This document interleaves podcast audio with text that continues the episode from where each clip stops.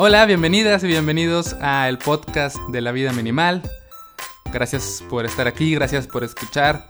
Mi nombre es Pedro Campos y como ya sabes en este podcast comparto ideas, reflexiones, pensamientos acerca de qué podemos hacer para tener una vida más ligera, con más libertad, con más paz mental.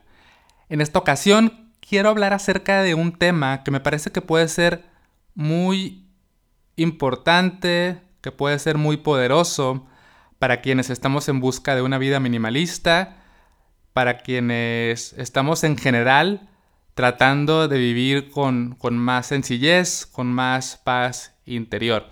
Y el tema es acerca de, de la importancia de observar cómo nos hace sentir el no tener algo. Cómo se siente el quedarse con las ganas, cómo se siente el deshacerse de algo. Entonces vamos a hablar acerca de esto, de, la autoobservación, de explorar las sensaciones y de por qué es importante. Pero antes quiero leerles un texto que escribí para mi blog que creo que tiene, tiene que ver con este tema y que creo que puede ser una, una buena forma de introducción para, para este episodio. Entonces les voy a leer este texto que dice así. La importancia de quedarse con las ganas. Una amiga me compartió una frase que su papá solía decirle cuando era pequeña.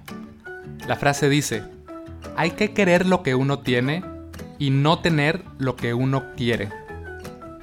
La primera parte me parece que es muy clara. Nos habla de la importancia de apreciar y cuidar lo que uno posee, de valorar, de agradecer, de no tomar nada por sentado. Pero la segunda mitad de la frase puede resultar un poco confusa y hasta controversial. No tener lo que uno quiere. No tener lo que uno quiere. ¿Por qué no habríamos de obtener lo que queremos? ¿Acaso no somos merecedores de las cosas que anhelamos? ¿Acaso no es importante esforzarse por conseguir algo? Yo no creo que la frase insinúe mediocridad, represión o desinterés por alcanzar lo que uno se propone. Para mí, lo que la reflexión intenta decirnos es que es necesario pasar por momentos de insatisfacción, de abstinencia, de quedarse con las ganas. Está bien no obtener lo que queremos todo el tiempo, porque en la resignación hay aprendizaje y crecimiento. Cuando no obtenemos lo que queremos, podemos 1. Reconocer que nuestro poder es limitado y que no es posible controlarlo todo. La vida no siempre nos dará lo que deseamos. 2. Experimentar conscientemente la incomodidad que nos produce el no tener algo. Practicar la aceptación y la paciencia para volvernos personas más fuertes y resilientes. Y 3. Darnos cuenta que a pesar de no tener lo que queremos, podemos estar bien y seguir adelante. Incluso es posible descubrir que ni siquiera lo deseábamos tanto. Y al final, nos reencontramos con la primera parte de la frase, hay que querer lo que uno tiene. Porque cada vez que no podemos poseer lo que queremos, se vuelve fundamental voltear la mirada hacia lo que sí tenemos, para valorarlo y agradecerlo. Quizá la felicidad es así de sencilla. Por un lado, sentir gratitud por lo que tenemos, y por el otro, dejar de ver nuestros deseos como algo que debemos saciar todo el tiempo y a toda costa. ¿Cuánta libertad y ligereza hay ahí? ¿No crees?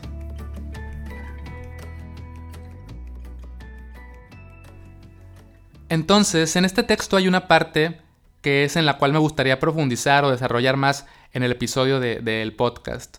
Dice, cuando no obtenemos lo que queremos, podemos experimentar conscientemente la incomodidad que nos produce el no tener algo, practicar la aceptación y la paciencia para volvernos personas más fuertes y resilientes. Cuando nos adentramos en esto de, de llevar una vida ligera o minimalista, creo que hay dos cosas esenciales que tenemos que empezar a, a hacer, ¿no? O a tomar en cuenta. Por un lado es, pues, dejar de comprar todo lo que se nos antoja, hacernos más conscientes de que no necesitamos todo lo que queremos. Y por otro lado, pues también hay que depurar, ¿no? Hay que ir soltando pertenencias que ya no nos aportan ningún tipo de valor, ¿no? Ir, ir, ir dejando atrás ciertas cosas de nuestro pasado, etc. Entonces, pues al final caemos en el, en el no tener algo, y, creo que es muy, muy importante realmente experimentar y probar y curiosear y, ser muy conscientes de las sensaciones que esto nos produce. Ahora, yo no quisiera limitar esta reflexión a lo material. Quiero que, que, pienses conmigo en todas las cosas que a veces no tienes, ¿no? Por ejemplo, a veces, pues no tienes la posibilidad de tener la razón o de convencer a alguien acerca de tu punto de vista. A veces no vas a tener las condiciones ideales en un contexto, ¿no? A lo mejor eh, en un evento las cosas no salen, como tú querías y, no tienes lo que, lo que tú esperabas. O tal vez mm, no tienes claridad acerca de algo. A veces, pues tú quisieras tener la mente muy, muy centrada en lo, que, en lo que vas a lograr, pero resulta que estás confundida, confundido y no tienes claridad. Entonces, otro ejemplo que me parece muy importante. Bueno, dos ejemplos más. ¿Qué pasa cuando no tienes entretenimiento? Cuando estás aburrida o aburrido.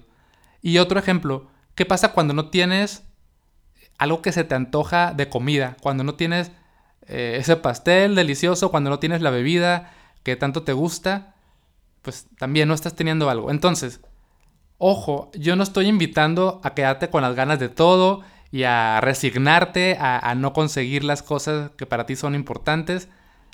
No hablo de eso. De lo que hablo es de no irnos inmediatamente a la reacción que nos produce el no tener algo. ¿Qué reacción puede ser?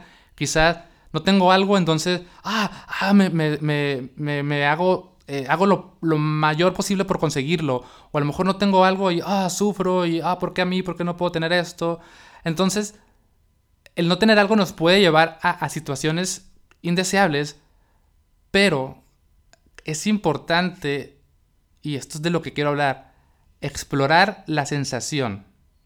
Antes de, de, tomar una acción, antes de echarle la culpa a alguien, antes de ponernos tristes o lo que sea, es llevar la atención a ese vacío, a esa carencia. Y con llevar la atención es justo por esto digo en, el texto, experimentar conscientemente la incomodidad. Y esto tiene que ver con mindfulness. Es realmente dedicar un momento a sentir, como, a ver, hmm, ¿cómo se siente quedarme con las ganas de esto? ¿Cómo se siente no tenerlo? ¿Se siente como incertidumbre? ¿Se siente incomodidad? ¿Se siente impaciencia? ¿Se siente miedo? incluso ir más allá y explorar cómo se siente literal y físicamente en el cuerpo. Mm, se siente como un vacío en el estómago, se siente como tensión en la espalda, se siente como una opresión en el pecho. ¿Qué sensaciones me produce ese vacío, esa escasez de algo?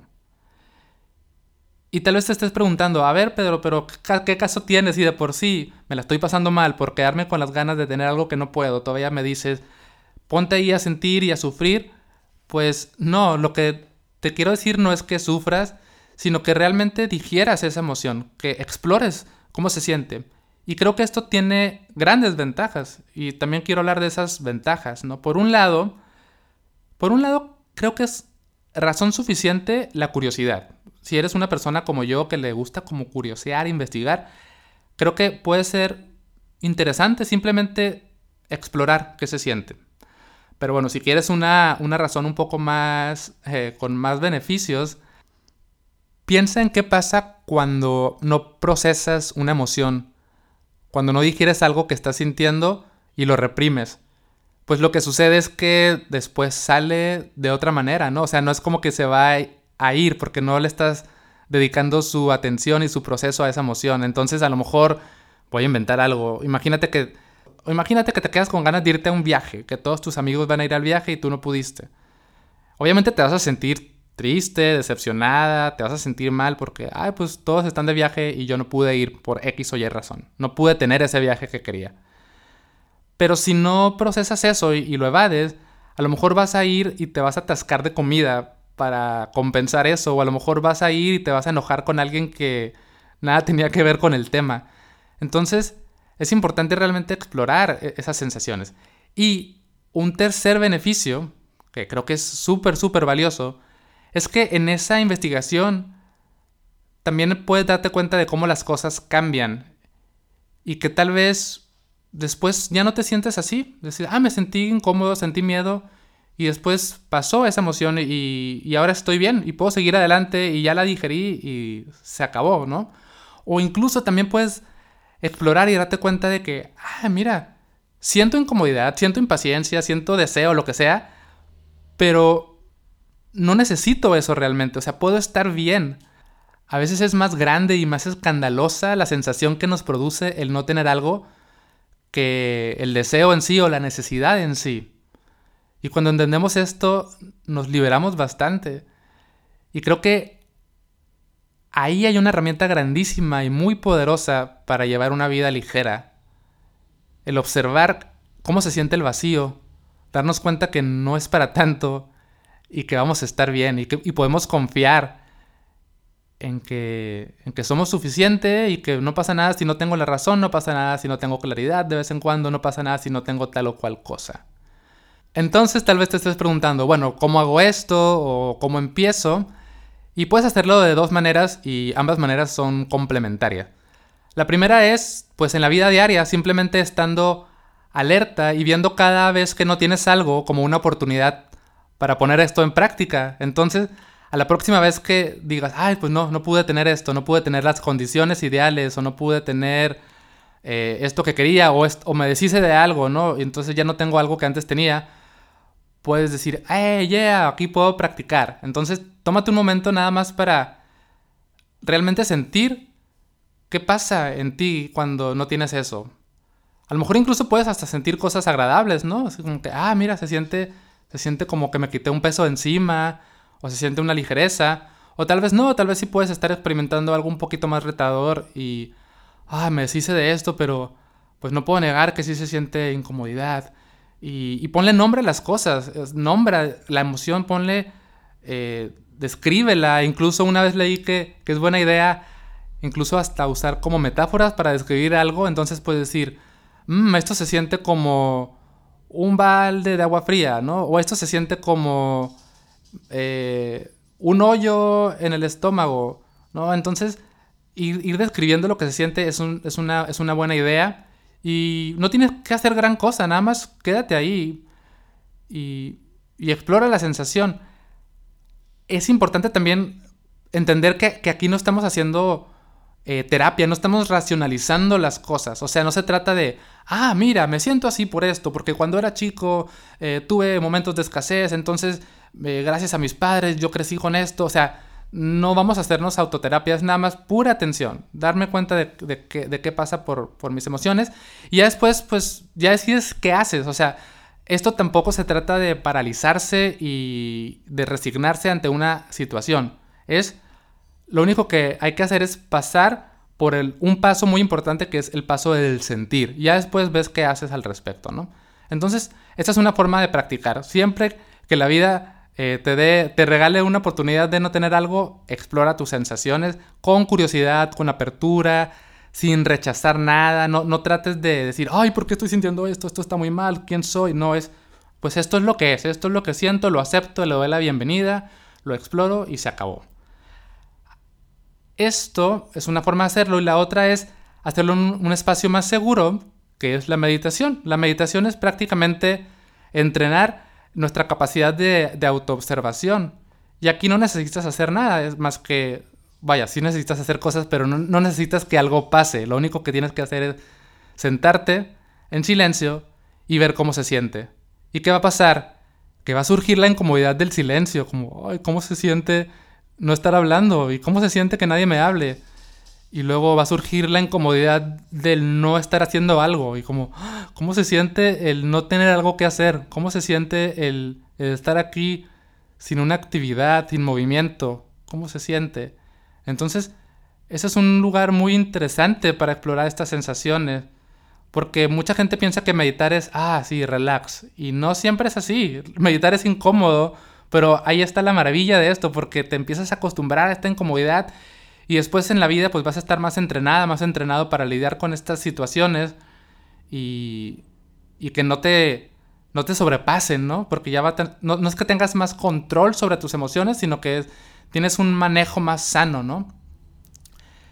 Y pues hasta aquí la invitación es esa, la invitación es no veas el no tener algo como algo malo, velo como una oportunidad para enfrentarte a las emociones, para digerirlas, para procesarlas, para investigarlas. Y aquí vas a encontrar una gran herramienta para llevar una vida más ligera, donde no tienes que estar constantemente tratando de tener todo lo que, lo que se te antoja, donde no vas a sufrir cuando de repente pierdas algo o no puedas tener las cosas tal y como las deseas. Y hasta aquí llegamos con este episodio. Espero que, que te sirva, espero haber sido claro. A veces tengo miedo de no ser lo suficientemente claro y a veces tengo miedo de caer en la repetición y la sobreexplicación. Sigo trabajando en encontrar el punto medio.